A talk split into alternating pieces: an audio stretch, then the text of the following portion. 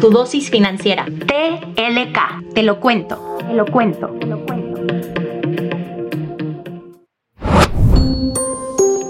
Te damos la bienvenida a tu dosis financiera. Mi nombre es Paulina de la Parra y esto es TLK Podcast en colaboración con GBM. En el episodio de hoy vamos a hablar de cómo apoyar económicamente a tus papás o a uno de ellos y cómo organizar mejor nuestro dinero.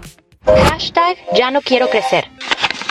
Para comenzar con la sección ya no quiero crecer, nuestra comunidad nos cuenta lo siguiente. Pensé que ser adulto era poder ayudar a mis papás siempre, pero me angustia que mi papá dependa económicamente de mí, sus gastos son más caros cada año y ese dinero es gran parte de lo que yo debería de estar aportando a mi futuro. También quiero aprovechar para darle la bienvenida a nuestro experto financiero de GBM, Nacho, bienvenido a tu dosis financiera. Y bueno, pues me gustaría que nos contaras un poquito al respecto sobre lo que nos comparte nuestra comunidad. Muchísimas gracias, Pau, encantado de estar aquí. Y pues bueno, creo que lo que te comparte la comunidad de TLK es súper valioso y al final del día quizás si no, no es solamente este mismo objetivo para todos, pero muchos de nosotros vamos a tener no solamente pues nuestro ahorro de largo plazo para el retiro y nuestro fondo de emergencia, ¿no? Sino alguna situación de mediano plazo que pues bueno, en este caso es apoyar a la familia, pero en general muchas personas se pueden ver en esta misma situación o una situación similar. Te diría que aquí pues lo primero y, más importante es buenísimo que pues ya se están preocupando por tener como estas, estas finanzas sanas este, para el mediano y largo plazo. Por ende,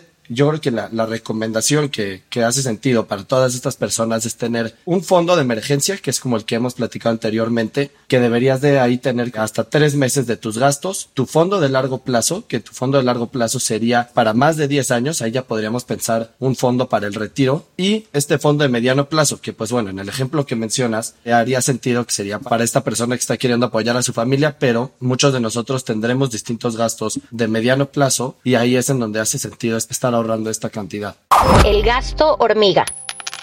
Nacho, otra cosa que nos comparte nuestra comunidad de TLK es que uno de sus mayores gastos hormiga es cuando se van a un restaurante y piden mucha más comida de la que necesitan en ese momento. Quisiera que nos contaras un poco cómo es que podemos ser más conscientes de estos gastos. Recientemente hemos visto que los gastos en restaurantes han subido muchísimo. Entonces, como mencionábamos, ya tienes tú tu, presupuesto, pues está muy bien. Pero lo que está sucediendo con muchas personas y en muchas partes del país es que como la inflación es tan alta, estamos viendo cómo ya salir a distintos restaurantes está volviendo insostenible. No significa el tema de dejar de salir, de ya no poder hacer las cosas que te gustan. Sin embargo, sí se trata de presupuestarlos, saber cuáles son los lugares que frecuentas, más o menos cuánto te gastas en cada lugar y a partir de esto pues ya definir cada cuánto puedes salir y frecuentar este tipo de lugares.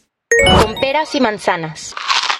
Y bueno, la pregunta del día de hoy para con peras y manzanas, Nacho, ¿cómo es que podemos invertir cuando tenemos poco capital? Muchas veces teníamos como esta impresión que solamente podíamos tener una cuenta de inversión o una cuenta en una casa de bolsa si es que teníamos millones de pesos. Y la realidad es que últimamente hay distintas alternativas desde plataformas digitales, este, casas de bolsa, etcétera, en donde podemos invertir desde 100 pesos, ¿no? Y puedes abrir una cuenta en menos de 5 minutos. Lo que tenemos que hacer es definir, pues bueno, qué es lo que queremos hacer, en qué queremos invertir, cuál es la plataforma que más se adecua a tus necesidades, si es que quieres en renta variable, renta fija, hacer este un, un, portafolio balanceado, etcétera, ya acaba siendo pues mucho más sencillo, ¿no? Incluso no solamente eso, sino que ya estas plataformas te permiten comprar acciones fraccionadas. ¿A qué me refiero con esto? Si tú quieres comprar una acción de Amazon, ya no tienes que tener los dos mil pesos que te costaría esta acción, sino que igual y te puedes comprar la mitad de una acción de Amazon. Eso resulta muy conveniente para todas estas personas que estamos empezando a invertir con menos capital.